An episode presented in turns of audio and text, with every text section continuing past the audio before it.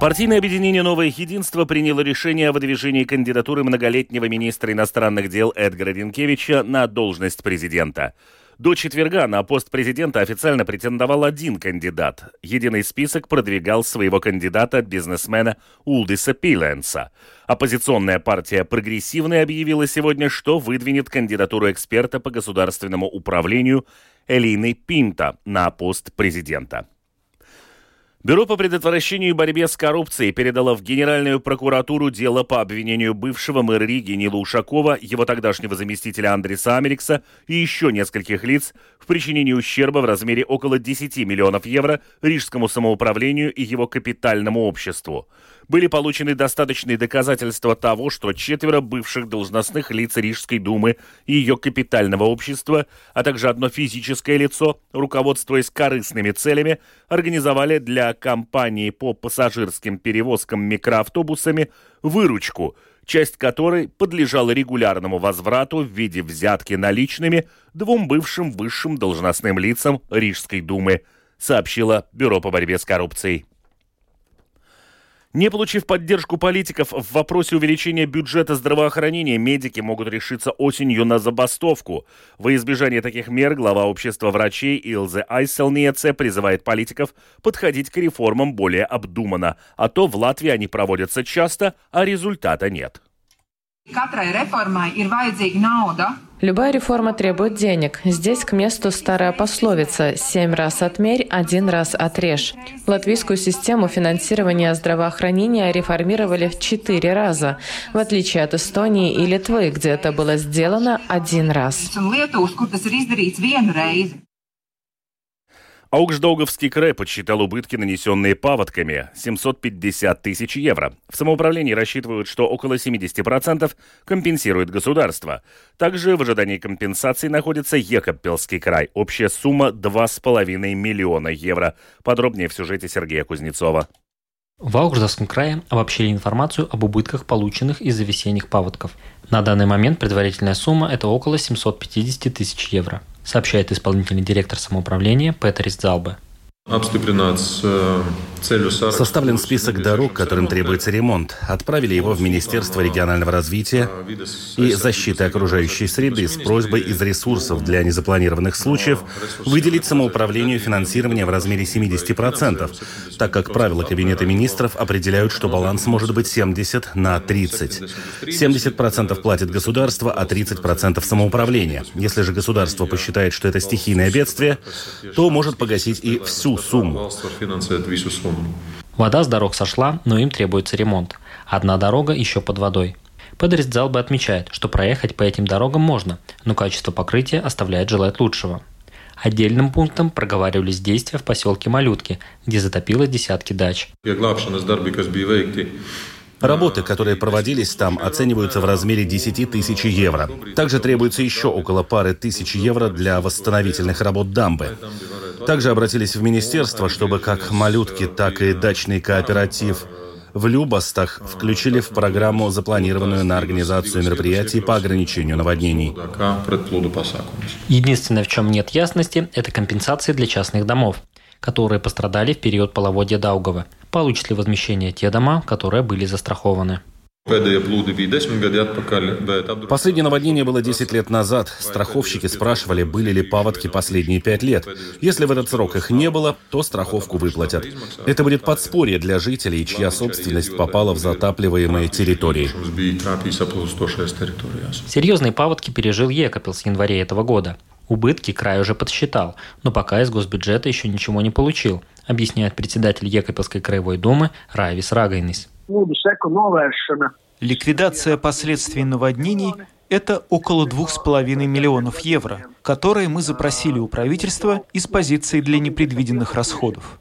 На данный момент мы уже отправили запрос на 900 тысяч евро, а также в планах получить и оставшуюся компенсацию. Это где-то на полтора миллиона евро. Правительство сообщило, что поддержит наш запрос, и сейчас идет только бумажная работа. Также в крае рассчитывают на деньги для укрепления дамбы. На это потребуется где-то 12,5 миллионов евро. В этом году вряд ли самоуправление получит всю сумму, Но 5-7 миллионов правительство также обещало выделить, продолжает Райвис Рагайнис. Сейчас ведется проектирование. Проект должен быть готов к концу мая. Затем будет закупка, в соответствии с которой уже будут выстраиваться графики, сколько денег потребуется. Но это, скорее всего, и будет от 5 до 7 миллионов евро. В ближайшее время Екапельский край ждет от правительства часть компенсации за убытки, нанесенные паводками. Это 900 тысяч евро. В Аугждавском крае отмечают, что надеется, что в течение месяца правительство даст ответ на их запрос по поводу компенсаций. Сергей Кузнецов, Латгальская студия, Латвийского радио. В Риге состоялась конференция об открытых данных. На ней обсудили важные для развития IT-сферы вопросы и усовершенствование виртуального пространства Латвии. Рассказывает Скирманте Бальчута. Раньше это считалось фантастикой, а теперь привычное дело. То, что рецепты выписываются в интернете, у смартфона можно спросить прогноз погоды, а расположение объекта узнать по геолокации. Латвийская ассоциация открытых технологий борется за то, чтобы как можно больше практически используемой информации было в открытом доступе. Специалисты также регулярно встречаются с представителями государственных учреждений рассказал глава Латвийской ассоциации открытых технологий Петерис Юрченко. Tās grupas mērķis ir veidot viedokli, kaut kādu regulējumu valstī, sadarboties ar valsts iestādēm. Цель этой группы – создать мнение, какое-то регулирование в стране, сотрудничать с государственными учреждениями по определенным вопросам. То, что сейчас актуально, это открытые данные. Это использование геопространственных данных и вторичное применение медицинских данных. А также сейчас актуален искусственный интеллект и данные латышского языка. В Латвии сейчас проводят проводится интересная акция «Субботник голоса на латышском языке». Жители Латвии призывают зайти на сайт balsutalka.lv и сказать пять коротких предложений на латышском языке. Когда таких сообщений наберется тысяча часов, разработчики различных аппликаций и устройств будут брать во внимание латышский язык, и, к примеру, та же Siri на айфоне сможет отвечать не только по-английски, но и по-латышски. Скирман Табальчут и служба новостей Латвийского радио. Сегодня в Пардаугове состоялось торжественное открытие новейшего центра ядерной медицины «Нуклео». Это единственный подобный центр в странах Балтии. Медицинский центр «Нуклео» будет работать в сотрудничестве с АРС, клиникой ядерной медицины. Здесь будут предлагать диагностические услуги на основе ядерной медицины и производства радиоактивных фармацевтических продуктов. На открытии побывала наш корреспондент Галина Грейдена.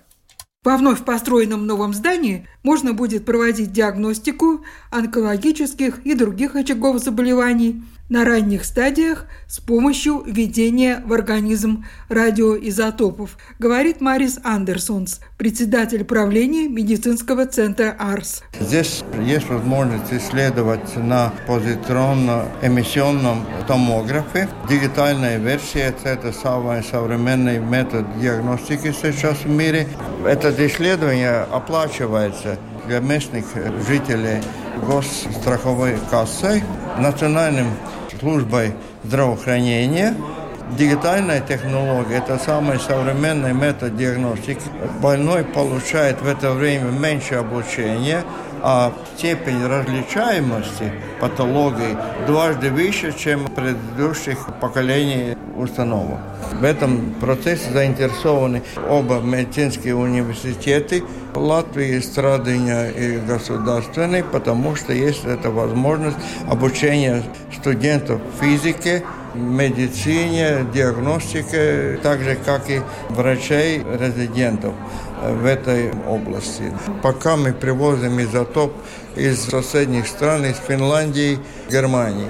И в сентябре месяце начнет производство местный циклотрон, который единственный при Балтике. Он здесь находится в подвале в бункере. Пациенты когда смогут воспользоваться этим? Они уже могут. Андрей Эрглис, президент Латвийского общества кардиологов, считает, что это новый шаг в диагностике сердечно-сосудистых заболеваний. Если смотреть на кардиологию, тогда там фактически совсем новые такие уже горизонты открываются. Горизонты, касающиеся диагностики. диагностики, а потом уже посмотрим. Может быть, что это уже терагностика, но может мы сможем и сразу лечить. Говорит Даце Ратфельдер, член правления медицинского центра «Нуклео». Мы имеем здесь это здание, этот циклотрон. Циклотрон будем производить радиофармацевтические препараты, лекарства. Арс Кодомедицинс клиника, она будет делать с нашим препаратом исследования. И в дальнейшем Арс хочет и делать терапию. Так что этот э, центр уникальный. Чтобы пройти обследование в центре Нуклео по госпрограмме, нужно получить направление от врача-специалиста. Галина Грейдена, служба новостей Латвийского радио. С начала мая между Польшей и Украиной развернулся новый спор. К разногласиям по поводу экспорта украинского зерна и других сельскохозяйственных продуктов добавились проблемы с дешевой конкуренцией со стороны украинских грузоперевозчиков. К тому же польские дальнобойщики утверждают, что соглашение между ЕС и Украиной позволяет украинским дальнобойщикам свободно доставлять товары как в Польшу, так и в другие страны Европы, а украинские власти необоснованно штрафуют польские грузовики, рассказывает наш корреспондент в Брюсселе Артем Конохов. Польские дальнобойщики с начала мая частично блокируют один из главных пограничных пунктов на границе с Украиной. Они требуют возобновления лицензий для украинских шоферов и грузовиков на перевозку товаров в Европе. Система лицензий или специальных разрешений существовала до начала войны России с Украиной. Она ограничивала число перевозок, которые украинские шоферы могут осуществлять в Европе. После начала вооруженного конфликта и существенного ограничения возможности поставок зерна по Черному морю, Европейский Союз создал так называемые коридоры солидарности на сухопутной границе с Украиной и временно отменил требования по получению специальных разрешений для украинских шоферов. Но сейчас польские перевозчики жалуются на демпинг со стороны украинцев – они утверждают, что украинские компании могут предложить более низкие цены, так как на них не распространяются различные европейские правила, в связи с чем их затраты ниже. К тому же польские дальнобойщики говорят, что украинские власти штрафуют их за перевозку грузов из других стран Европейского Союза, хотя по их словам это разрешено. Напомним, что еще пару лет назад политики стран Западной Европы жаловались на демпинг со стороны польских, румынских, болгарских и балтийских перевозчиков. Чтобы его ограничить, были утверждены новые правила, которые не нравятся странам нашего региона. А сейчас конкуренцию шоферам грузовиков из Восточной и Центральной Европы начинают создавать украинцы и отчасти белорусы. Скорее всего, такого рода вопросы станут серьезным камнем преткновения на пути Украины в Европейский Союз. Артем Конохов, Латвийское радио, Брюссель. И в завершении выпуска о погоде. Предстоящей ночью незначительная облачность, на востоке более облачная, без осадков.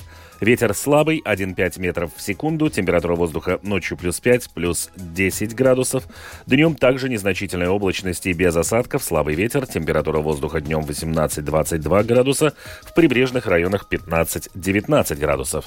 В Риге будет малооблачно, без осадков, слабый ветер 1,5 метров в секунду, температура воздуха ночью плюс 9, плюс 10, днем плюс 19, плюс 21 градус. Медицинский тип погоды второй, благоприятный.